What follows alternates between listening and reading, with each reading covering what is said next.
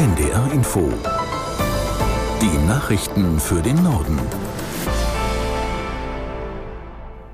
Um 13 Uhr mit Milad Kupay. Auf dem Bundesparteitag in Berlin steht heute die Wiederwahl der Vorsitzenden Esken und Klingbeil an. Inhaltlich wird eine kontroverse Debatte vor allem zur Haushaltskrise und zur Migrationspolitik erwartet. Aus der NDR Nachrichtenredaktion Inken Henkel.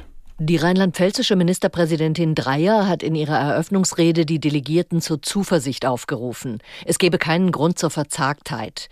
Überschattet wird der Parteitag davon, dass sich die Ampelkoalition in der Haushaltskrise bisher nicht einigen konnte. Dazu betonte Dreyer, dass die SPD nicht bereit sei, bei Sozialleistungen wie dem Bürgergeld zu sparen.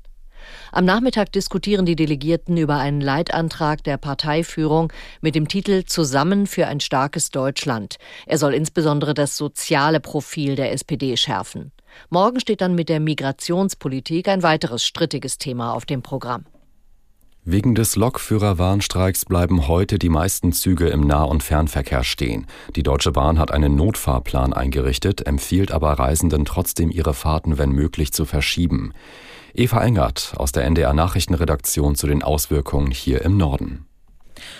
Die Bahnsteige sind vergleichsweise leer, die Straßen etwas voller. Jeder fünfte Fernzug in etwa fährt aber noch. Regionalzüge und S-Bahn fahren auch eher vereinzelt.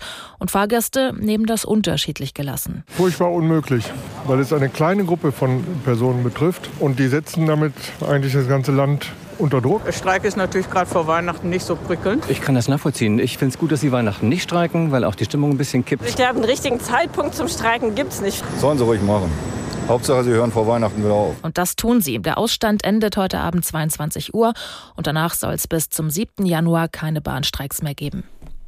Auch in Sachsen hat der dortige Verfassungsschutz die AfD als gesichert rechtsextrem eingestuft. Eine mehrjährige juristische Prüfung habe unzweifelhaft ergeben, dass der AfD-Landesverband verfassungsfeindliche Ziele verfolge, so die Behörde. Der Verfassungsschutz hatte die sächsische AfD vier Jahre lang beobachtet, zunächst als Prüffall und seit Februar 2021 als sogenannten Verdachtsfall. Nach entsprechenden Bewertungen in Thüringen und Sachsen-Anhalt ist die AfD in Sachsen der dritte Landesverband der AfD, der als gesichert rechtsextremistisch eingestuft wurde. Israels Armee hat ihre Angriffe im südlichen Gazastreifen fortgesetzt. In der Region um die Stadt Khan Yunis werden noch zahlreiche Hamas-Kämpfer vermutet. Aus Tel Aviv, Julio Segador. Die intensive Bombardierung der südlichen Hälfte Gazas sorgt dafür, dass immer mehr Menschen die Stadt verlassen, weiter nach Süden Richtung Rafah flüchten. Die Versorgungslage im gesamten Gazastreifen ist katastrophal. In der vergangenen Nacht kamen nur 69 Lastwagen mit Hilfslieferungen über den Grenzübergang Rafah nach Gaza, deutlich weniger als während der Waffenruhe. Dazu kommt, dass die Hilfsgüter aufgrund der starken Bombardierung nur mit Mühe verteilt werden können.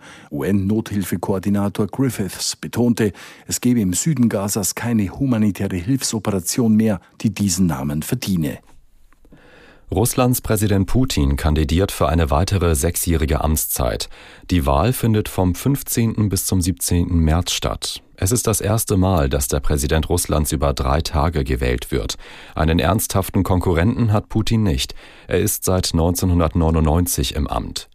Sollte Putin eine weitere sechsjährige Amtszeit im Kreml vollenden, wird er, wird er Josef Stalin überholen, der die Sowjetunion von 1924 bis 1953 führte. Das Wort des Jahres lautet Krisenmodus. Das gab die Gesellschaft für deutsche Sprache bekannt, die jedes Jahr Begriffe sucht, die besonders prägend waren.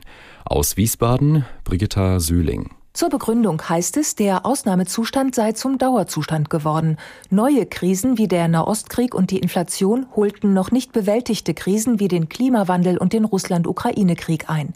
Platz zwei der Wörter des Jahres Antisemitismus.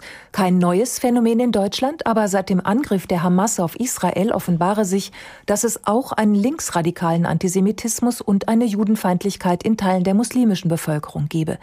Platz drei belegt das Adjektiv leseunfähig unfähig, das nicht nur für alarmierende Befunde an Grundschulen, sondern für eine grundlegende Bildungsmisere stehe, so die Jury. Das waren die Nachrichten.